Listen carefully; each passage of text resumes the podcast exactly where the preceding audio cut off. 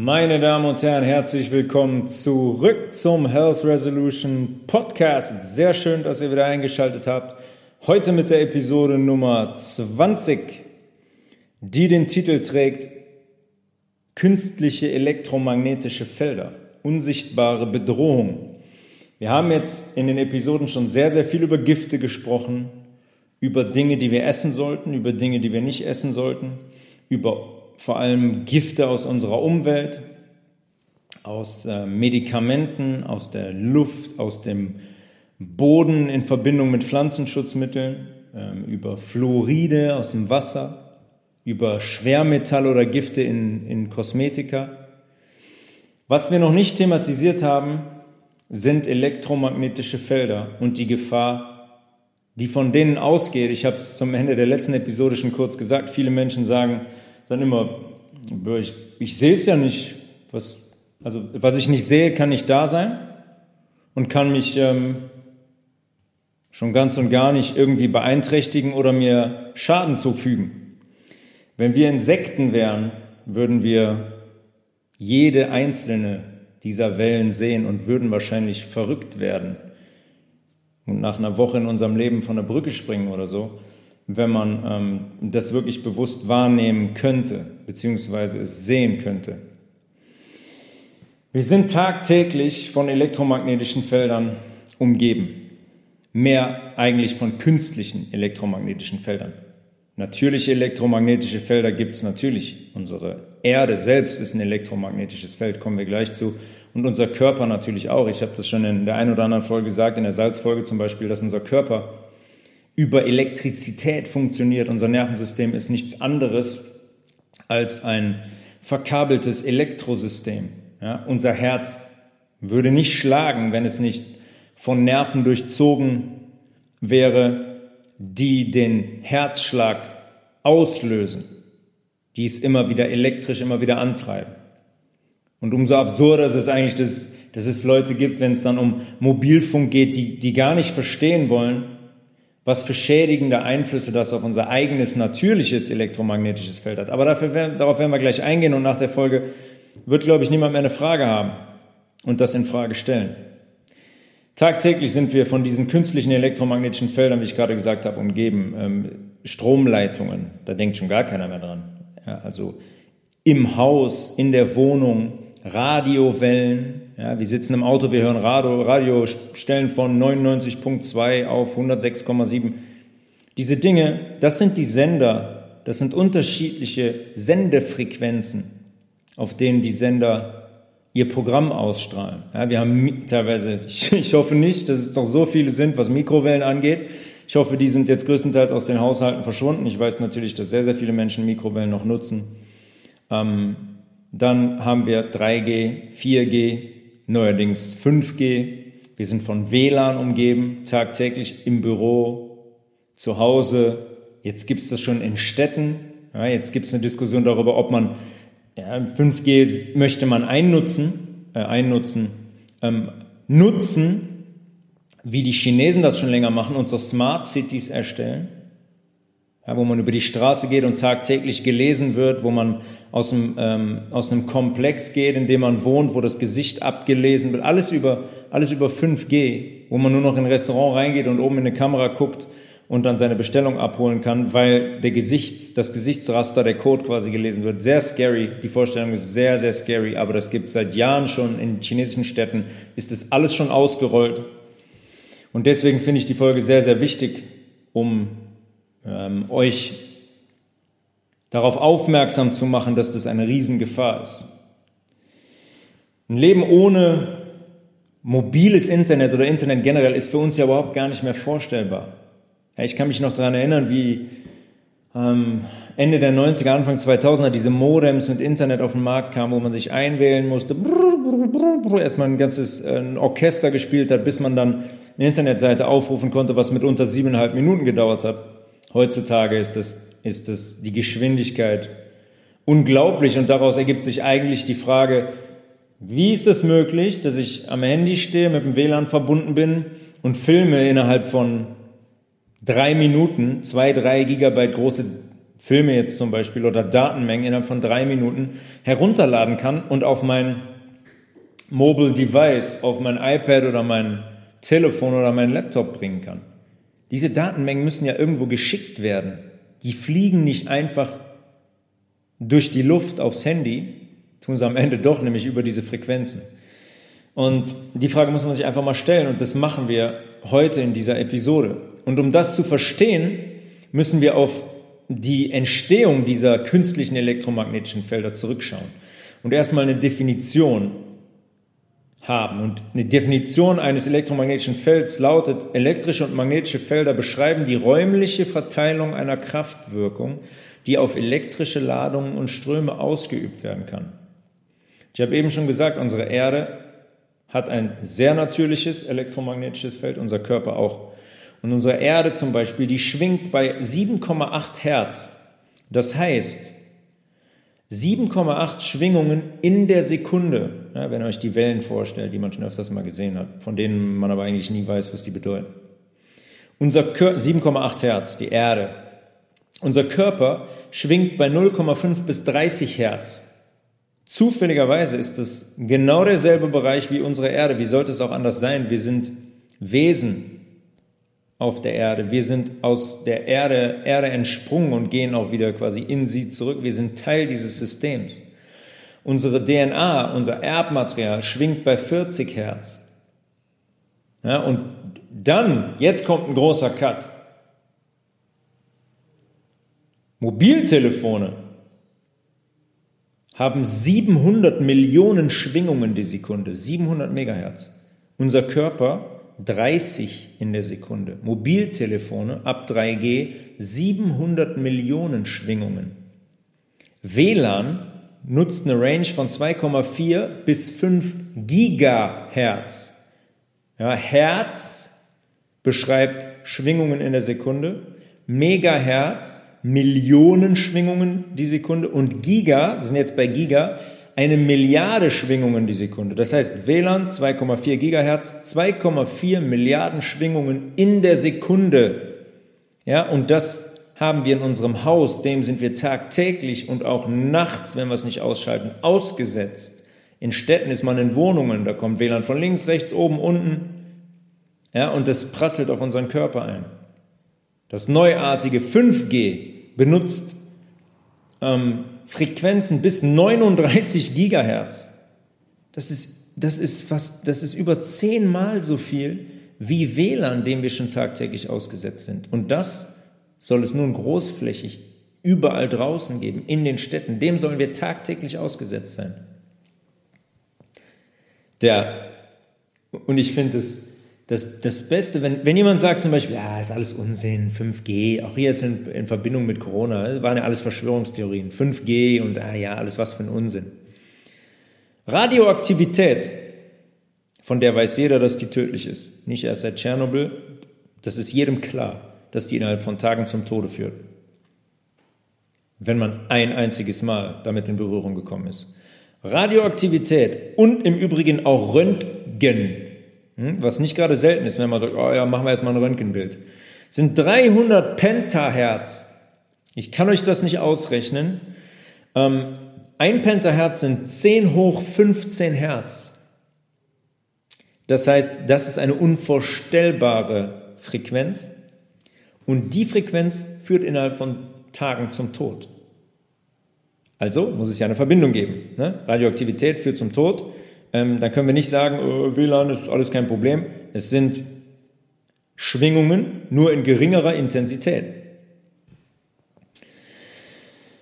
Schauen wir kurz auf die Geschichte zurück. Wir müssen den Bogen spannen, weil es wirklich sehr interessant ist, das mal zu verstehen und wirklich zu beleuchten. Ende des 19. Jahrhunderts, um genau zu sein, 1888, 1889, gab es weit verbreitete in großen Städten wie New York zum Beispiel oder auch Paris weit verbreitete erste überirdische Stromleitungen in den Städten. Ja, man muss sich auch mal vorstellen, bis dahin waren die Städte nachts offiziell eigentlich dunkel. Ja, da war nichts mit Licht. Und zu der Zeit war es zum ersten Mal so, dass Städte erleuchtet wurden. Ja, es gibt Bilder davon, ich poste mal eins auf der, auf der Homepage von New York 1889. Das ist äh, wie ein Spinnennetz in der ganzen Stadt. Wirklich richtig, richtig Unfassbar, wie viele Stromleitungen da gezogen wurden. Ähm, 1889 war, glaube ich, auch die Weltausstellung in Paris und Nikola Tesla ist damals hingegangen und hat diese, ähm, die Ausstellung mit Strom und Licht versorgt. Der hat das allerdings nicht mit Strom gemacht, sondern mit Magnetismus. Und Nikola Tesla werden wir jetzt nicht ganz nach, wirklich ähm, nicht intensiv darauf eingehen, kann ich nur jedem ans Herz legen, sich mit diesem Menschen auseinanderzusetzen, weil der hat vor über 100 Jahren schon etwas umgesetzt, was dazu führen würde, dass wir heute eigentlich überhaupt gar nicht auf Strom zurückgreifen müssen. Dass wir nämlich Strom, in dem Sinne Energie über Magnetismus beziehen könnten. Weltweit, ohne Entgelt, frei für jeden Menschen. Er hat es, ähm, er hat damals diesen Magnetismus, die Energiegewinnung durch Magnetismus entwickelt. Was der gemacht hat, ist, ich habe ihm gesagt, die Erde schwingt bei 7,8 Hertz. Der ist in die Erde gegangen, hat diese 7,8 Hertz Schwingung mit seiner Technik, quasi mit seiner Spule, hat er die aus der Erde hochgeleitet in einen überirdisch in einen Pilz und das ist dann ein magnetischer Pilz. Und den braucht man in der Atmosphäre nur noch anzuzapfen. Ja, da reichen batteriegroße Module, um ganze Städte zu versorgen.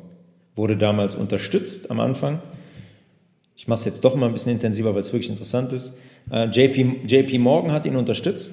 JP Morgan Bank kennt jeder. JP Morgan, einer der größten Banker aller Zeiten, hat ihn unterstützt. Und der Tesla hat dem JP Morgan damals schon ein elektrisches Auto gebaut, basierend auf Magnetismus. Gibt es Bilder zu? Alles. Ja, basierend auf Magnetismus. Das heißt, das Auto fährt und das Auto lädt sich in der Atmosphäre auf. Das ist nichts mit was uns heute verkauft wird, ey, Elektroautos, total fortschrittlich, guck mal, was wir geschaffen haben. Ja, Tesla hat das vor 120 Jahren gemacht, aber ohne einen Stecker in eine Steckdose stecken zu müssen, sondern das Auto hat sich immer wieder aufgeladen, indem es einfach die, ähm, das, das natürliche, die natürliche Schwingung der Erde genutzt hat. Das ist eine Sensation. Sensationell. Auf jeden Fall hat JP Morgan dann gesehen, was Tesla damit gemacht hat. Und dann was, dann hat er gedacht, äh, scheiße, Tesla hat immer gesagt, er möchte, er hat das Ziel, die ganze Welt mit Strom zu versorgen und zwar frei für jedermann und jeder Frau. Hat der JP Morgan gesagt, mm, nee, das ist, äh, ist ein Problem für uns als Bank und auch für uns als, das ist überhaupt nicht lukrativ, um unser Monopol zu bewahren. Dann sind die hingegangen, Tesla hatte Patente ohne Ende, Patente ohne Ende auf diese Technologie und die wurden ihm plötzlich alle aberkannt, weil JP Morgan gesagt hat, oh, ich entziehe dir jetzt das Funding, ne? ich unterstütze dich nicht mehr finanziell und ist zum Herrn Marconi gegangen, der Italiener, der das in England äh, auch versucht hat, das Ganze, aber auf konventionelle Art und Weise, und der dann die Radiowellen quasi erfunden hat. Schaut in die Bücher, Marconi ist derjenige, der die Radiowellen erfunden hat. Tesla wurden alle Patente aberkannt. Wie seltsam. Ja, keiner sollte mehr was, was davon wissen, ja, von, seinen, von seiner magnetischen Energie. Wir sollten darüber nicht mehr Bescheid wissen, dass es das schon gab und dass man das eigentlich heute nutzen könnte. Und vielleicht bald, sehr bald auch wieder nutzt. Ähm, das war 1889. Dann begann, begann man mit dem Start der Telefonnutzung generell. Ja, und sehr, sehr viele Menschen, es gibt einen Gerichtsfall zum Beispiel aus Toronto von 1900 oder 1901, wo sehr viele Menschen, die in diesen Telefonzentralen saßen, die die, wenn Leute da angerufen haben, ne, in der, wie heißt das, Vermittlung, in der Vermittlung, dann haben die die Stecker so gesteckt, dass die an den richtigen, ähm, an den richtigen Gesprächspartner weitergeleitet wurden. Und das waren die ersten, die gesagt haben, die auf einmal Herzrhythmusstörungen hatten, die Herzinfarkte hatten, die ähm, unter Depressionen litten, die nachts sehr, sehr schlecht geschlafen haben, die haben dem ähm, Arbeitgeber, Arbeitgeber gesagt, das geht nicht. Das, das geht nicht. Wir können dem nicht tagtäglich ausgesetzt sein. Arbeitgeber wollte es nicht einsehen. Die sind vor Gericht gegangen und haben auch, haben auch Recht bekommen. Und die Menschen durften dann ähm, diesen, diesen Spannungen nur noch zwei, drei Stunden am Stück ausgesetzt sein und brauchten dann eine Pause von, von über einer halben Stunde. Sehr, sehr interessant. Alles aus dem, alles aus dem Buch von Arthur Fürstenberg. Ähm, der ähm, ein, ein ganzes Buch darüber geschrieben hat, über diese elektromagnetischen äh, Felder und das historisch auch beleuchtet. Sehr, sehr interessant. Ich überlege gerade, wie es heißt. Ähm, ich reiche das nach. Mm, dann haben wir, also die Telefonnutzung hatte schon seine Auswirkungen und Beginn des 20. Jahrhunderts als der Erste Weltkrieg ausbrach, ausbrach ähm, wurden die Radiowellen eingeführt. Ja, die hat man zum ersten Mal ein, eingesetzt sind zur, zur Kommunikation der Truppen. Aber keiner hatte eigentlich außerhalb seines eigenen Landes noch einen Transponder zur Antwort. Das heißt, man konnte nicht kommunizieren über gewisse Kilometer, tausende Kilometer hinweg. Das ähm, hat erst die US Navy geschafft. Als Amerika in den Krieg eingetreten ist, hatte die US Navy das größte Radionetzwerk weltweit und die haben Schiffe damit ausgestattet, mit diesen Transpondern und ähm, sind damit dann ähm, in den Krieg gesegelt und konnten wirklich über Entfernungen ähm, kommunizieren mit Alliierten, wie zum Beispiel ich, den, den Italienern zum Beispiel, konnten äh, oder den Briten konnten kommunizieren über diese, äh, über diese Transponder mit den Stationen, die dann in den jeweiligen Ländern standen. Und genau zu der Zeit, worauf ich jetzt, jetzt komme ich so ein bisschen spannend den Bogen, genau zu der Zeit ist die in Anführungszeichen spanische Grippe ausgebrochen. Ist ja viel in den letzten Monaten auch immer mal wieder gefallen, der Begriff. Weiß gar nicht offiziell, wie viele Menschen da angeblich dran gestorben sind, 30, 40 Millionen. Und ähm, das setzen wir jetzt mal ein bisschen in Relation. Die, gerade gesagt, die Navy hatte auf diesen Kriegsschiffen diese Transponder, 30 Kilowatt Transponder, ja, und waren aufgrund dieser Kommunikationsfähigkeit waren sie einfach anderen Nationen überlegen, weil es alles kabellos war. Vorher konnte man nur, was dieser Marconi zum Beispiel gemacht hat oder Tesla auch schon gemacht hatte, ähm, quasi Morse-Codes über den Atlantik schicken bis nach Europa. Hat alles funktioniert. Jetzt konnte man wirklich sprechen, man konnte miteinander reden. Und ähm, dann haben die noch so einen, so, einen, äh, so einen Wandler entwickelt, einen Alternator, der noch besser funktioniert hat. Also hat man die ab Februar 1918 eingesetzt.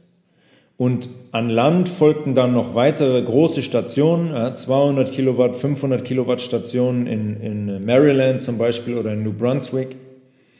Und all diese Stationen sind zum ersten Mal im September 1918 ans Netz gegangen.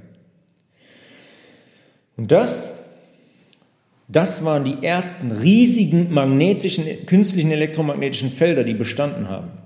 Und die Jungs in der Navy, wenn die wenn die in Amerika abgelegt haben, bis nach Europa mussten, waren die auf diesen Schiffen dieser, diesen elektromagnetischen Feldern tagtäglich ausgesetzt. Man ist ja nicht in einem halben Tag drüben in Europa, das dauert seine Zeit, und die waren dem tagtäglich ausgesetzt.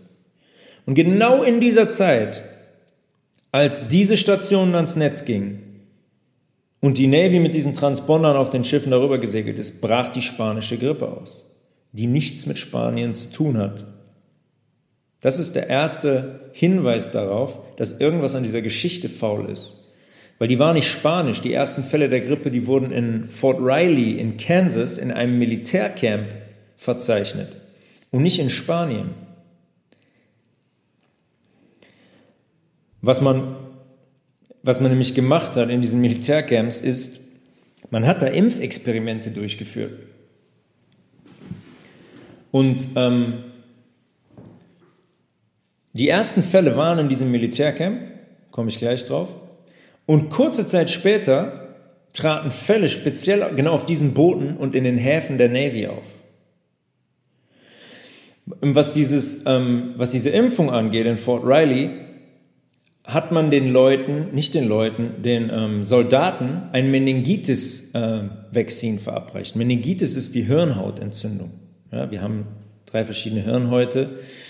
Und ähm, wenn sich eine davon entzündet, dann spricht man von einer Meningitis. Ich habe das selber mal gehabt als Kind mit vier oder fünf. Furchtbar, furchtbare Schmerzen. Ähm, da kriegt man dann so spaßige Dinge wie eine Lumbalpunktion. Das heißt, im Rückenmark wird einem mit der Kanüle dann Nervenwasser entnommen, Hirnwasser entnommen. Und ähm, ja, ich habe jetzt die Bilder noch vor Augen, wie ich da saß und geschrien habe und versucht habe, mich dieser Situation zu entziehen. Und hatte danach auch definitiv jahrelang Trauma und große Angst vor, vor Spritzen. Man ist also hingegangen und hat dieses Hirnhaut, ähm, Hirnhautentzündungsvakzin verabreicht, das von Januar 1918 bis Juli 1918 vom Rockefeller Institut entwickelt wurde. Kurz zurück, Wiederholung, Episode Schulmedizin und Rockefeller, der diese Industrie groß gemacht hat, der natürliche Heiler verbannt hat, der mit seinem Geld hingegangen ist und ähm, Ärzte und Krankenhäuser indoktriniert hat Genau der, das war übrigens nur ein paar Jahre vorher. Rockefeller Institute wurde, glaube ich, 1913 gegründet. Fünf Jahre später haben wir diese Situation. Die haben ähm, das entwickelt. In Pferden haben die das großgezogen damals. Diesen Erreger. Und dann haben die dieses, dieses Bakter die Bakterien. Meningitis wird meistens so von Pneumokokken, Streptokokken, ähm, Bakterienstämme, sind das, ähm, wird es, wird es aus, ausgelöst. Und die haben das in Pferden großgezogen und dann den Leuten verabreicht. Die Soldaten in Fort Riley haben also drei Dosen, drei Dosen haben die bekommen von diesem Vakzin innerhalb von fünf Monaten. Ursprünglich waren das 4792 Männer und die dritte Injektion haben nur noch 3702 bekommen. Was mit den anderen passiert ist, mit den anderen 1000, ob sie gestorben sind, ob sie in Krieg abgezogen wurden, ist nicht ganz klar. Aber das war ab Januar 2008, äh, 2018, 1918. Am 11. März 1918 gab es im Camp über 100 Krankmeldungen, alle mit den gleichen Symptomen. Und das waren die ersten Influenza-Fälle. Das wurde kommuniziert als, hier ist ein neuer Erreger. Alles in Verbindung, im Hinterkopf behalten, mit dieser Meningitis-Impfung. Und ähm, nach der spanischen Grippe hat man ungefähr 9000 Autopsien durchgeführt. Das war ja die Geburt des Influenza-Virus, Influenza A. Es gab schon mal Ende, interessanterweise auch ähm, Ende der 1880er, als man diese ganzen Stromleitungen gezogen hat, gab es auch ähm, so eine kleine Influenza-Welle 1889. Immer im Kopf behalten. Das, ist, das zieht sich komplett durch. Die Hongkong-Flu Ende der 60er, ähm, dann die Einführung von 3, 4, 5G, gab es immer Fälle, immer, immer Fälle von leichten Epidemien. Und 9000 Autopsien hat man durchgeführt und die kommen alle zu einem Schluss. In 92,7 Prozent der Fälle wurde im Lungengewebe dieser Menschen wurden bakterielle Erreger gefunden und kein viraler Erreger wie zum Beispiel das Influenza-Virus. In 92,7 Prozent der Fälle. Während des Ersten Weltkriegs bekamen Soldaten zwischen 14 bis 25 Impfungen. Das waren äh, Versuchskaninchen vom Allerfeinsten, ja, bevor die losgeschickt wurden.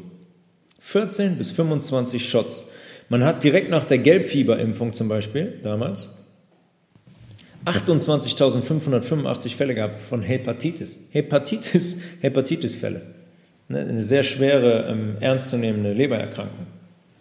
Alle nach dieser Gelbfieberimpfung, die die Soldaten auch bekommen haben, bevor sie dann in Richtung Europa und Afrika vor allem aufgebrochen sind. Und alles, was man dem Militär nicht verabreichen konnte, hat das Rockefeller Institut nach Spanien, Frankreich, Italien, ja, gerade Europa und auch in die ganze Welt gebracht, wo man anfing, Menschen großflächig zu dieser Zeit zum ersten Mal mit diesem Hirnhautentzündungsvaccin zu behandeln.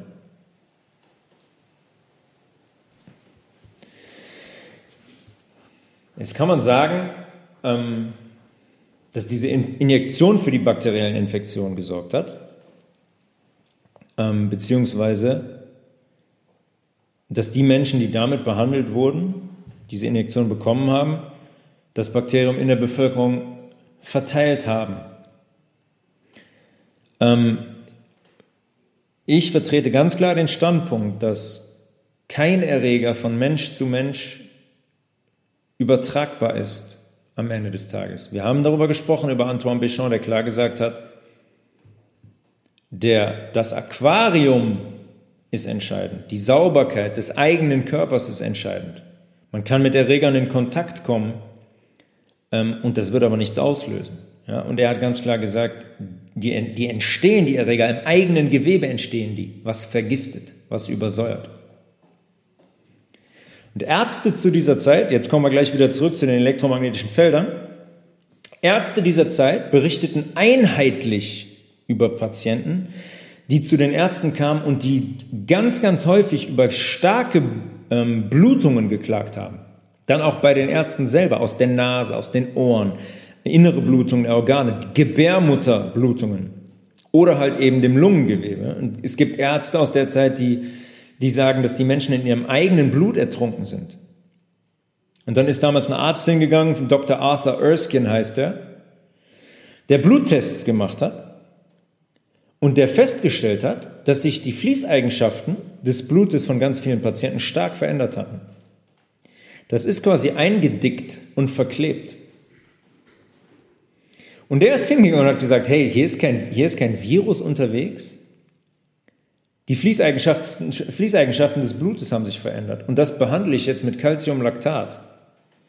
Calcium ist entscheidend, kommen wir gleich noch genauer drauf. Calcium ist entscheidend für die Fließeigenschaften des Blutes. Fließeigenschaft heißt, Blut fließt, ohne zu verklumpen, ohne einzudicken, ohne das rote Blutkörperchen aneinander kleben. Es fließt wie ein Fluss immer weiter, ohne dass Arterienwände ähm, Arterienwände äh, verkalken und so weiter, da chronische Entzündungen zu stehen, entstehen, ohne dass sich die Arterie verschließt. Blut fließt, Blut fließt.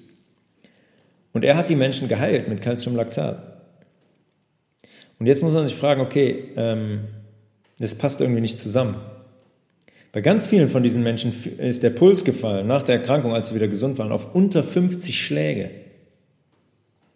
Also unter 50 Schläge ist, ist krass. Also da war ich, glaube ich, noch nie. Vielleicht wenn ich aufstehe, habe ich vielleicht 60 oder so. Unter 50 Schläge ist schon wirklich sehr krass.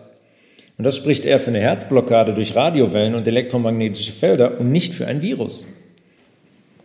Man ist da zu dem ganz einheitlichen Schluss gekommen. Das war auch nicht nur ein Arzt, das waren Hunderte von Ärzten, die das beobachtet haben und die das, die es klar gesagt haben. Und Immer in Verbindung jetzt mit dem, was ich vorher gesagt habe, was da für Transponder eingeführt wurden und dass die Menschen diesen künstlichen elektromagnetischen Feldern erstmalig wirklich großflächig ausgesetzt waren. Dieses Virus war auch schneller als jedes Schiff oder jedes Pferd. Ja, man muss auch immer bedenken, es gab noch kein Flugzeug. Ja, man konnte das nicht so schnell in der Welt verteilen, wie man sagt, ne?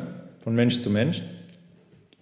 Hat aber doch funktioniert. Irgendwie ist es alles parallel entstanden. Bevor die Navy-Schiffe in Europa waren, gab es da auf einmal auch schon Fälle. Ähm, 100 Jahre später sind wir jetzt unzähligen künstlichen elektromagnetischen Feldern ausgesetzt. Damals waren es Radiowellen, Funkwellen. Heute ist 3G, 4G, 5G, WLAN, Strom draußen drinnen, ähm, Mikrowellen, Bluetooth zum Beispiel. Und die alle haben einen extrem schädigenden Einfluss auf unser eigenes natürliches elektromagnetisches Feld, was auch messbar ist. Wir sind ein ähm, ein physisches Wesen, was Strom leitet, was ein Magnetfeld erschafft. Unser Herz funktioniert, wie ich eben schon gesagt habe, über elektrische Impulse. Unser Nervensystem leitet Informationen über elektrische Impulse. Was hat das zur Folge? Also wie wirken diese Wellen auf unseren Körper? Ich habe eben gesagt 700 Megahertz, 2,4 Gigahertz. Das ist ähm, gegenüber unser, unserem eigenen Takt der so bei 30 Wellen, 30 Hertz liegt, ist es das unfassbar. Ja, Störungen des Nervensystems, Schlafstörung, Erschöpfung, Müdigkeit, Reizbarkeit, Depression, Tinnitus, Schwindel, Störung des kompletten Hormonsystems, letzte Folge, ja, Störung des Stoffwechsels, der Fruchtbarkeit. Beispielsweise war 1970 die Anzahl der männlichen Spermien in einer Probe, einem Milliliter, glaube ich, machen die da immer, ähm, noch doppelt so hoch, noch doppelt so hoch wie 40 Jahre später, weil die Daten stammen aus 2015, glaube ich. Doppelt so hoch. Das heißt, irgendetwas muss die Spermienproduktion drosseln in unseren Hoden. Oxidativer Stress, schon öfters darüber gesprochen. Freie Radikale, tagtäglich, große Gefahr. Ähm, Antioxidantien konsumieren. Schädigungen der DNA. Ja, es gibt alles nachgewiesen, Brüche im Einzel- und im Doppelstrang der DNA, wo unser Erbgut drauf liegt, unsere Information, die sich immer korrekt teilen muss. Bei jeder Zellteilung muss die DNA mitgeteilt werden, sonst haben wir eine falsche Information in der neuen Zelle. Was passiert dann? Dann gibt es eine Entartung, dann wächst ein Tumor. Wir haben einmal, ich habe es schon öfters gesagt, einmal den pH-Wert im Gewebe, wenn er unter 6 ist, bei 5,5 dann habe ich eine Basis für Tumorwachstum. Jetzt kommt das noch dazu, diese Belastung durch die elektromagnetischen Felder. Das heißt, wenn ich das über die Ernährung mache, mich so sauer ernähre und diesen Feldern ausgesetzt bin, habe ich eine riesige Gefahr. Habe ich eine riesige Gefahr. Und Arthur Fürstenberg macht das in dem Buch auch sehr, sehr, ähm, sehr, sehr schön. Der hat da witzigerweise hat er da Inzidenzen abgebildet. Ja, und was, ähm, was die Krebstoten angeht, waren es 1850. Mal kurz hier runter scrollen, weil das habe ich am Ende hier. Ziehe ich jetzt einfach vor. 1850 waren es noch 10,3 Krebstote auf 100.000 Einwohner in den USA. 2017 sind es 183,9. Das ist eine Verachtzehnfachung. Das ist eine Verachtzehnfachung. Und da kann man sich jetzt mal fragen, okay, wie, warum ist das so? Welche Einflüsse? Über viele haben wir schon gesprochen. Aber man muss sich wirklich diese elektromagnetischen Felder anschauen, weil die, das ist, die Auswirkungen sind, sind ein Wahnsinn. Ja, die sind ein Wahnsinn, muss man ganz klar sagen. Es gibt immer Menschen, die sagen, ja, heute leben wir, die Schulmedizin sorgt dafür, dass wir länger leben. Ja, nee, klar, auf jeden Fall. Die, die blanken Zahlen an, 150 Jahre später hast du eine Verachtzehnfachung der, der, ähm, der Krebstoten, aber die Schulmedizin ist super. Ähm, dann haben wir, was, was für Auswirkungen gibt es noch? Ähm, zum Beispiel Erhöhung der Apoptose ja, durch zu hohe elektromagnetische Felder. Apoptose ist der Zelltod. Da sagt die Zelle, alles klar, ich kann hier nichts mehr machen, ich kriege keine Mineralstoffe mehr, ich bin vergiftet, ich habe elektromagnetische Felder, die mich attackieren, ich leite meinen Zelltod ein. Das ist eine Programmierung, die jede Zelle hat. Die kann dann sagen, okay, danke, das war's für mich.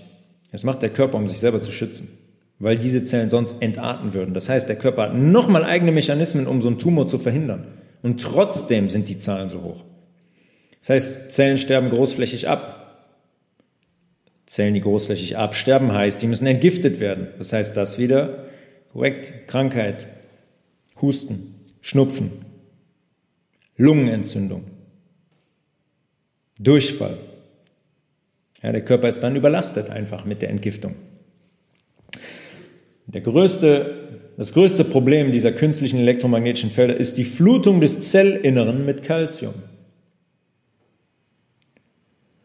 Und ähm, da können wir wieder eine Brücke schlagen zu dem, was ich eben gesagt habe. Wie hat Dr. Erskine die Leute behandelt mit Calciumlaktat? Ja, und wenn wir, wenn wir das jetzt sehen, macht das alles Sinn. Und darauf gehen wir jetzt ein bisschen näher ein. Calcium ist ein Mineralstoff, der sehr, sehr wichtig ist für unseren Körper. Ungefähr zwei Prozent unseres Körper, Körpergewichts wird eigentlich von Kalzium gebildet. Es sorgt zum Beispiel für die Muskelkontraktion, äh, die Reizweiterleitung ne, im Nervensystem, hängt sehr, sehr viel von Kalzium ab, auch von Magnesium, aber sehr, sehr viel auch von Kalzium. Es reguliert den Herzrhythmus ja, und sorgt für die Gerinnung unseres Blutes. Die Gerinnung heißt, die Fließeigenschaften vom Blut. Dr. Erskine gibt den Menschen Calciumlaktat, das Blut ähm, wird wieder flüssig und fließt wieder und die Menschen überleben das Ganze. Im Stoffaustausch jetzt ähm, im Stoffaustausch bedient sich unser Körper, also im Stoffwechsel, ähm, elektrischer Systeme. Ja, es gibt einmal Konzentrationen, jetzt zum Beispiel Calcium, im Innern der Zelle und einmal im Äußeren der Zelle. Das gibt es auch mit ganz vielen anderen Mineralstoffen und Spurenelementen. Dieses Gleichgewicht muss immer aufrechterhalten werden. Das ist quasi ein Spannungsfeld. Ja, es ist das natürliche Spannungsfeld des Körpers. Das sorgt dafür, dass der Körper, wenn jetzt zum Beispiel ein Reiz weitergeleitet werden muss, dann verschiebt sich das. Dann sagt der Körper, okay, alles klar, ich bringe jetzt ein paar Moleküle nach außen, dann verändert sich die Spannung zwischen innerhalb und außerhalb der Zelle, positive, negative Ladung, ne, Physik in der Schule früher, positive, negative Ladung, und dann wird der Reiz weitergeleitet. Und nach der Reizweiterleitung wird die Balance wieder hergestellt, geht es wieder in den Ausgangszustand zurück. Im Fall vom Calcium ist das so, dass die Konzentration an, äh, im Zwischenzellbereich, das heißt außerhalb der Zelle in unserem Gewebe, bis zu 100.000 Mal höher ist als im Innern. Und jetzt kommen unsere Elektroma künstlichen elektromagnetischen Felder. Wir sitzen zu Hause, sitzen im WLAN. Ja, das WLAN wird gesendet und unser Körper mit seinen 30 Hertz mit seinem 30 Hertz Takt, mit seiner 30 Hertz Frequenz sitzt genau da drin. Und diese Wellen kommen jetzt 2,4 Gigahertz Wellen. Das heißt 2,4 Millionen Wellen die Sekunde. Ja, wir haben das Telefon Minuten bis Stunden täglich an unserem Ohr, das WLAN läuft zu Hause. Neuerdings, das Beste, neuerdings steckt man sich diese Bluetooth-Kopfhörer in die Ohren, so Earplugs. Ebenfalls wie WLAN 2,4 Gigahertz. Und die Teile stecken, wenn Leute, wenn ich Leute telefonieren sehe, manchmal, ich gehe joggen morgens und sehe Leute mit ihrem Hund auf dem Feld, natürlichste, ruhigste Umgebung und die haben diese Teile drin. 2,4 Gigahertz, jede Sekunde direkt ins Hirn. Direkt in unser Hirn. Dieses Hirn arbeitet mit 20 Hertz ungefähr. Und jetzt kommen da 2,4 Millionen Wellen die Sekunde in unser Hirn. Ich glaube, mehr braucht man nicht erklären. Also man, wenn man sich das Bild nicht vorstellt, ist klar, was passiert. Das komplette System wird auf den Kopf gestellt und irritiert. Wozu das führt, ja? Wir nehmen jetzt unsere Earplugs, die stecken da drin. 2,4 Hertz in unser Hirn, direkt über unseren Ohrkanal. Das führt dazu, dass sich die Calciumkanäle in unseren Zellen öffnen. Ich habe eben gesagt, die sind spannungsgesteuert. Und jetzt kommen diese Wellen von den Earplugs, Bluetooth-Übertragung, Handy in der Tasche, Earplugs in den Ohren, Musik läuft. Und jetzt kommen diese Wellen und die ändern die Spannung, das Spannungsverhältnis zwischen Zelle innen und Zelle außen. Und dann strömt das Calcium ungewollt in die Zellen ein. Und zwar bis zu eine Million Moleküle die Sekunde. Und das ist ein absolut untragbarer Zustand für unseren Körper. Das hat unfassbar verheerende Folgen. Abnormales Hautwachstum, eine komplett gestörte Ner Nervenzellkommunikation, Herzprobleme aller Art, ja, wie Insuffizienz zum Beispiel. Insuffizienz, Insuffizienz beschreibt den Zustand, wenn der Herzmuskel erschlafft ist, einfach keinen Druck mehr aufbauen kann, wenn der chronisch zu schwach ist, um, um wirklich zu pumpen. Herzrhythmusstörungen, die Bildung freier Radikale, eben auch schon gesagt, Depression, Schlafstörung, Augenerkrankungen wie der Katarakt, ist der graue Star, also die Eintrübung der Augenlinse, hat man so einen ständigen Nebelschleier im Blick, ja, man sieht nur vernebelt. Autismus, ja, Autismus beschreibt die die Störung der Informations- und Wahrnehmungsverarbeitung, speziell bei Kindern, auch ganz großes Thema. Also diese elektromagnetischen Felder und Impfungen und Tumore zum Beispiel. Das ist nur ein Ausschnitt. Also wenn sich dieses ähm, Calciumverhältnis im Innern zum Äußeren, wenn sich das verändert, dann kommt das ganze System aus, dem, ähm, aus der Balance. Und Jetzt hat man nicht nur die Calcium-Situation. Jetzt könnte man sagen, ja, okay, Calcium, hm, ja, kann man ja noch, nehme ich einfach Calciumblocker, dann strömen die nicht ins Innere der Zelle. Die, die Calcium-Situation, ähm, da kommt noch was anderes hinzu, nämlich, dass diese künstlichen elektromagnetischen Felder unsere Körperbarrieren manipulieren. Und die wichtigste Körperbarriere, die wir haben, vielleicht einige schon mal gehört, ist die Blut-Hirn-Schranke. Die Blut-Hirn-Schranke verhindert, dass Substanzen in unser Hirn gelangen, die da aber gar nichts zu suchen haben. Schwermetalle zum Beispiel, Aluminium, Quecksilber, Blei, Arsen, Glyphosat zum Beispiel, Glutamat zum Beispiel aus Chips. Die dürfen nicht in unser Hirn gelangen, aus einem Grund, weil die sich da anlagern in unserem Gewebe, an unseren Nervenzellen. Und riesige Entzündungen verursachen. Das glaube ich schon öfters gesagt. Alzheimer, MS, Multiple Sklerose. Alles damit zu tun. Und dass das so ist, das wurde schon 1960 von Alan Frey bewiesen. Der hat es mit Ratten gemacht, das Experiment. Ganz einfach. Zwei Ratten genommen und hat die eine, hat die beide mit so einer fluoreszierenden Flüssigkeit, also mit so einer Flüssigkeit, die so leuchtet, ne, wie unter Schwarzlicht, ähm, injiziert hat den diese Flüssigkeit initiiert und die eine Ratte hat er dann in einen Raum gegeben, der unter Einfluss von Elektromag künstlichen elektromagnetischen Feldern stand und die andere in einen Raum, der komplett frei war von künstlichen elektromagnetischen Feldern. Und dann konnte man sehen, dass die Ratte, die in diesem elektromagnetischen Raum war, dass man sofort gesehen hat, wie diese Flüssigkeit ins Hirn gelangt. Das heißt, die Blut-Hirn-Schranke wurde sofort ausgesetzt, pop, Und die Flüssigkeit war im Hirn. 1960, ganz klar bewiesen, gar keine Frage mehr. 1960 hat dieser Mann bewiesen, ähm, dass künstliche elektromagnetische Felder die, Hirn, die Blut-Hirn-Schranke manipulieren und öffnen. Bumm. Egal. Ging immer weiter danach. Ging immer weiter. Telefone, 3G, 4G, 5G, ähm, Radar, sich nicht alles, was sie noch alles entwickelt haben an künstlich elektromagnetischen Feldern. Das geht ja hin bis zu ähm, ach, geheime, geheime Projekte in, in, in Alaska, wie zum Beispiel dieses HARP-Projekt, ja, wo die die komplette Atmosphäre elektrisch aufladen, ionisieren und so ähm, das Wetter manipulieren können und so weiter. Interessantes Thema, wenn sich da jemand mit auseinandersetzen möchte. H-A-A-R-P. HARP. Ähm, so, das heißt, wir sind unter Einfluss von diesen künstlichen elektromagnetischen Feldern, unsere Blut-Hirnschranke öffnet sich. Und jetzt nehmen wir das Ganze mal gepaart mit den Giften, die wir schon in so vielen Episoden aus der Umwelt besprochen haben. Super Kombination. Unsere Blut-Hirnschranke ist offen und die Gifte können in unser Hirn und sich da anlagern. Und unser Körper hat kaum einen Entgiftungsmechanismus. Wir müssen den, um die wieder da rauszukriegen. Wir müssen den dazu triggern.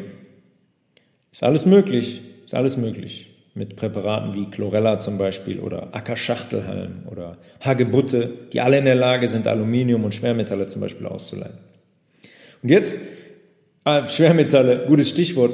Ich habe letztens darüber gesprochen, dass ähm, so viel Schwermetall in Babynahrung nachgewiesen wurde. Hm? Punkte mal miteinander verbinden. Schwermetalle in Babynahrung plus EMFs. Es gibt eine Frau hier, wenn ich joggen gehe, die läuft manchmal mit ihrem Kind da entlang und hat das Kind so vor den Körper gebunden und das Handy liegt quasi auf dem Kopf des Kindes und sie schreibt irgendwas. Ja, so groß ist das Bewusstsein der Leute für diese künstlichen elektromagnetischen Felder.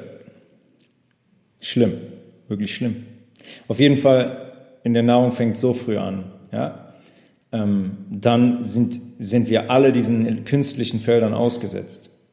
Dann haben wir zum Beispiel noch andere Barrieren in unserem Körper. Zum Beispiel, wo wir bei Babys sind und bei Schwangerschaft, die Blutplazenta-Schranke. Die Plazenta ernährt das Kind in der Gebärmutter und die hat natürlich eine Schranke, weil Giftstoffe auf gar keinen Fall in das Baby, in den Fötus ähm, gelangen sollen. Aber natürlich wird die auch teilweise ausgeschaltet durch diese künstlichen elektromagnetischen Felder. Und dann gelangen solche Stoffe in das Kind. Ja, Fehlbildungen, ähm, ähm, Schwangerschaften, die scheitern, die früh scheitern, passieren immer mehr, gehen immer mehr nach oben. Die Blut-Darm-Schranke hängt genauso davon ab. Schon ausführlich darüber gesprochen. Wenn die manipuliert wird, gelangen Stoffe über unsere Darmschleimhaut in unser Blut, die da niemals landen dürfen. Also diese künstlichen, diese, diese künstlichen elektromagnetischen Felder, die EMFs, sind, sind Wahnsinn, sind ein Wahnsinn. Ja, wir haben letzte Episode über Melatonin gesprochen, was in der Zirbeldrüse produziert wird. Jetzt sind wir EMFs ausgesetzt. Wir schauen spät abends noch fern, haben das WLAN an, liegen im Bett und schreiben noch ein paar Nachrichten und dann wollen wir schlafen und regenerieren, während unser Telefon quasi nachts an unserem Kopf liegt. Ich muss gestehen, dass ich das auch sehr lange noch gemacht habe und darüber auch selber viel zu wenig wusste bzw. nicht Bescheid wusste. Da lag mein Handy immer im Schlafzimmer. Und das ist so ungefähr der letzte Ort, an dem sich das befinden sollte. Verbannt das Handy aus eurem Schlafzimmer schaltet es aus. Der Flugmodus ist auch nur eine Verarsche. Der Flugmodus, man hat es auch getestet. Pakete werden empfangen, Pakete werden gesendet. Die meisten Menschen haben es auf ihrem Nachtschrank liegen, das Handy. Am besten noch eingeschaltet, direkt am Kopf, in unmittelbarer Nähe. Wozu? Zur Blut-Hirn-Schranke. Und die wird geöffnet. Ja? Und Melatonin wird von der Zirbeldrüse schon gar nicht produziert nachts, wenn die von diesen Feldern beschossen wird. Das heißt, unsere komplette Regeneration, unsere komplette Erholung findet nicht statt. Was passiert darüber hinaus? Wie sieht es aus mit unserem Stresszustand, mit unserem Erholungszustand, mit der Regeneration von entzündeten Körperstellen, wo neue Zellen gebildet werden müssen? Ja, findet nicht statt. Es findet, es findet nicht statt. Ja, und mit diesem Wissen muss man jetzt zum Beispiel den Blick auf 5G richten. 5G arbeitet in einem Frequenzbereich von einer Mikrowelle mit um die 40 Gigahertz. Das ist gut, wenn wir eben rechnen, ungefähr 18 mal so hoch wie WLAN. Und das ist das Zeug, wo unsere Städte jetzt mit ausgerüstet werden, damit wir Smart Cities haben. Wir sind ja so smart. Nee, wir sind strohdumm. Das ist einfach nur strohdumm, weil wir nicht darüber Bescheid wissen und uns die Industrie verarscht, wo sie nur kann und Profit macht ohne Ende und uns damit krank macht. Das sind ja alles keine Zufälle. Es gibt Menschen, die das genau wissen, das, was ich hier gerade erzähle.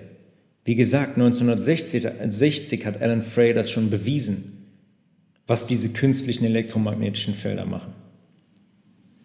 Und die werden weiterverwendet. Es gibt nicht eine einzige Studie über 5G, nicht eine, die sagt, ja, 5G ist äh, super, können wir verwenden, bedenkenlos. Ja, wie auch? Wie auch? Wie soll das auch bedenkenlos sein? Ist 10, 18 mal krasser als WLAN. Wie soll man denn dann auch sagen, ja, nee, ist alles gar kein Problem? Bringen die auch noch fertig? Klar. Wenn irgendwer hingeht und eine Studie finanziert, ich meine, bei 90 Prozent der Studien kommt sowieso das raus, was der Geldgeber ähm, denen auferlegt. Aber wie soll man jetzt sagen, ja, 5G ist, ist alles kein Problem? Das ist ein Killer. Das ist ein Killer. Wenn man will, kann man das als Killer einsetzen. Ja, und jetzt nochmal kurz zurück zum Anfang. Ist, ähm, die, die 5G-Geschichte in Verbindung mit der Impfung zum Beispiel waren ja alles Verschwörungs, Verschwörungstheorien. Ich habe das jetzt ein bisschen erklärt und ähm, wenn man jetzt zum Beispiel die Impfung nimmt, nehmen wir die, diese mRNA-Impfung, da sind massig Nanopartikel drin. Nanopartikel sind magnetisch. Und jetzt gehe ich hin und mache diese Smart Cities und habe da 40 Gigahertz tagtäglich 24/7, was auf die Leute einprasselt. Und die haben äh, gerade magnetische Moleküle gespritzt bekommen. Könnt ihr euch in etwa vorstellen, was das mit eurem natürlichen elektromagnetischen Feld macht und wie das alles im Körper aus der Bahn wirft? Kann man, glaube ich, kann man, glaube ich, wenn man jetzt so ein paar Hintergrundinformationen hat, dann ist es, glaube ich, relativ eindeutig, was das auslöst. Wenn schon 3 und 4G für ähm, Ausfälle im Nervensystem sorgen zum Beispiel, wenn die für Herzrhythmusstörungen sorgen, wenn die für Herzinfarkte sorgen, wenn die zum Beispiel auch dazu führen, ähm, dass die, ähm, die Sensibilität der Zellen für Insulin zum Beispiel drastisch sinkt. Nehmt nur die freien Radikalen. Diese Wellen attackieren euch den ganzen Tag, den ganzen Tag, boom, boom, boom, den ganzen Tag attackieren die euch, freie Radikale. Ja, und dann haben wir Menschen, die ernähren sich so, wie sie sich ernähren. Gar keine Antioxidantien, nichts Vollwertiges, alles nur übersäuert und hinzu kommen diese Felder. Wow, das ist Wahnsinn. Ich, ich würde wirklich gerne mal wissen, was passiert, wenn man das alles abschaltet und ähm, was dann passiert. Ich glaube wirklich, dass, ähm, ich, es ist eigentlich bewiesen, das heißt, es hat nichts mit Glauben zu tun, es ist bewiesen, ähm, dass diese künstlichen elektromagnetischen Felder dass die so verheerend sind in ihrer Auswirkung, dass die die Ernährung, glaube ich, um ein Vielfaches übersteigen. Nur es ist unglaublich wichtig, da wir diesen Feldern ausgesetzt sind, die Ernährung, mit der Ernährung alles zu machen, was möglich ist, um diese Wirkung so gut es geht zu neutralisieren. Neutralisieren können wir die nicht, aber den Schaden zu minimieren. Es geht wirklich nur darum, Schaden minimieren. Anders, ähm, was anderes ist nicht möglich. Ich habe eben kurz gesagt, mit den Krebstoten, 1850 waren es noch 10,3 auf 100.000 Einwohner in den USA, 2017 waren es 183,9. Die Todesrate durch Herzerkrankungen 1850 war die 77 auf 100.000, in 2014 war die 214 auf 100.000. Das sind auch Verdreifachungen. Diabetes 1944 5,7 auf 1000, 2015 72 auf 1000.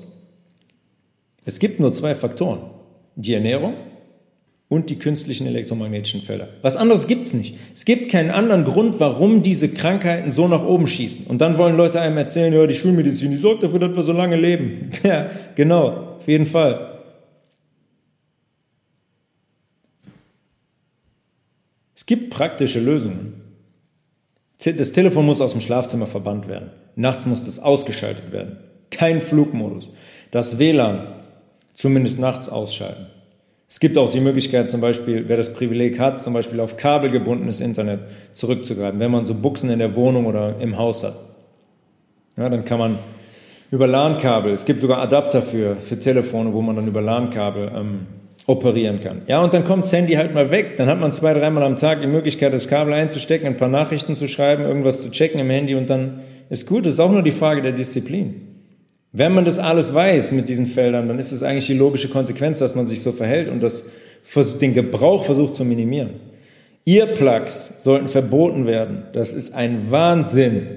Ich sag's nochmal, 2,4 Gigahertz, man steckt sich die Dinger ins Ohr. Ich sehe noch Leute damit telefonieren, drei, zwei, drei Stunden, so Businessman. Ja, ich habe nur heute wieder 28 Telefonate. Alle mit Earplugs. Ja, viel Glück. Bluetooth. Bluetooth zum Beispiel. Schaltet mein Handy, sein, sein Handy ein, wird es automatisch eingeschaltet. Wer, wer, wer, hat mich jemand gefragt, brauche ich gerade Bluetooth? Nein, das schaltet sich automatisch ein. Warum wohl? Warum ist es wohl so? Ja, es ist wichtig, das Mobiltelefon nie wirklich eng am Körper zu tragen. schon gar nicht indirekt in so einer Innentasche von der Jacke links direkt am Herzen. Auf keinen Fall. Auf keinen Fall. Versucht es wegzulegen, versucht es, wenn es möglich ist, nicht in der Tasche zu haben, wenn ihr bei Freunden seid, also wo es wirklich nicht in der Tasche sein muss. Raus damit, so weit weg vom Körper, wie es nur eben geht. Und wir müssen verstehen, dass wir mit der Ernährung an ein Optimum kommen müssen. Wir brauchen eine basische Ernährung und richtig viele Antioxidantien. Avocado, Karotten, Heidelbeeren, Petersilie, Trauben, Saaten und Nüsse, Knoblauch, Spinat, Grünkohl, Brokkoli, Thymian, Oregano, Kürbis, Zitrone, Kurkuma, Apfel, Paprika. Alles Früchte und Gemüse, die sehr, sehr viele Antioxidantien haben. Wir können den Körper nicht mit der Ernährung noch zusätzlich belasten. Diese künstlichen elektromagnetischen Felder sind ein Wahnsinn. Die Ernährung wirkt bei den meisten Leuten wie ein Katalysator, weil da nur Quatsch reinkommt oben was den Körper zusätzlich belastet. Es macht definitiv Sinn, Antioxidantien zu supplementieren, gerade für Leute, die zusätzlich noch Sport machen. Glutathion zum Beispiel ist ein sehr, sehr starkes Antioxidant, fast eins der, eins der stärksten. Ähm, oder Coenzym Q10 zum Beispiel. Aber Glutathion kann ich, kann ich sehr empfehlen, das zu supplementieren, um den Körper nicht nur vor der Oxidation generell zu schützen, aus dem eigenen Lebenswandel, aus, aus dem Sport, aus der Ernährung, ähm, sondern auch um ihn zu unterstützen, um Antioxidantien zu haben, damit diese Oxidation über die künstlichen elektromagnetischen Felder eingedämmt werden kann. Es ist, wir können jetzt noch zwei Stunden weiterreden. Ähm, ich habe mich auf der, wirklich so auf den, auf den Kern beschränkt, um mal zu sagen, was das eigentlich ist, ja, und dieser Mythos. Menschen, die sich noch nie mit irgendetwas beschäftigt haben und die dann daherkommen und erzählen von wegen, ja, was erzählst du für einen Scheiß und äh, Verschwörung hier, Verschwörung da. Ja, wie gesagt, es gibt genügend Arbeiten dazu, ähm, die schon 60 Jahre alt sind, wo Menschen es be schon bewiesen haben, was diese Felder machen. Und wo einem klar wird, warum man diese Frequenzen verwendet. Man könnte nämlich auch andere Frequenzen wählen. Man könnte auch heilende Frequenzen wählen. Man könnte auch auf 432 Hertz übertragen. Geht auch. Sind übrigens auch sehr positiv einsetzbar. Ne? Es gibt äh, Frequenzen, zum Beispiel Apps, wo man zum Beispiel 432 Hertz äh, Frequenzen abspielen kann, die man sich einfach nur anhört in Ruhe die eine sehr, sehr, ähm, sehr, sehr große, entspannende, regenerierende Wirkung haben, habe ich selber schon sehr, sehr oft gemacht, auch ähm, bei, in meine, während meiner aktiven Zeit, um zur Ruhe zu kommen. Das wirkt fantastisch, wirklich, das geht richtig, richtig gut. 528 Hertz, 432 Hertz. Sehr, sehr äh, potente Frequenzen in der Regeneration unserer Körperzellen. Und ich bin mir sicher, dass wir fast alles darüber ähm, lösen können. Ich weiß nicht, wer das mitbekommen hat. Das erste MedBed ist ja jetzt in München eingetroffen zum Beispiel. MedBeds machen nichts anderes, als über Magnetismus zu heilen. Über Frequenzen, den Körper wieder in Schwingung zu versetzen. Diese energetischen Blockaden aufzulösen. Sehr interessantes Thema. Wer da noch Fragen zu hat, immer wieder gerne. Ähm, levels.tobias at healthresolution.de Und versucht das wirklich mal, als ich das angefangen habe, ähm, das WLAN nachts auszuschalten, war das eine unglaubliche Veränderung in, meinem, in meiner Schlafqualität. Ich bin, glaube ich, nachts gar nicht mehr wach geworden ab dann. Ähm, wirklich sensationell. Das ist spürbar, das ist spürbar und versucht, versucht es zu meiden, wo es geht. Es, es gibt auch zum Beispiel Produkte, die man sich zu Hause anbringen kann, die diese Felder entstören, gibt es auch ja, die man sich in die Steckdose steckt, aber nicht die für 7,90 Euro, sondern da muss es schon ein hochwertiges Produkt sein, die nachweislich diese elektromagnetischen Felder entstören und in positives umkehren. Gibt's alles. Wenn man das machen möchte, kann ich vielleicht auch einen Link, einen Link zu posten. Nikola Tesla zum Beispiel hat auch so eine Antenne entworfen, weil er damals schon herausgefunden hat, dass diese Felder allein nur durch Strom ähm, einen großen Schaden anrichten. Und der hat eine Antenne entwickelt damals, die diese Felder entstört und für unseren Körper unschädlich macht. Ist alles möglich, geht alles. Natürlich sollen wir nicht da dran kommen und natürlich möchte man nicht, dass wir keinen Schaden nehmen von diesen Feldern. Ich wünsche euch eine schöne Zeit und freue mich auf die nächste Episode des Health Resolution Podcasts. Bis dahin, alles Gute und Schaltet das WLAN aus.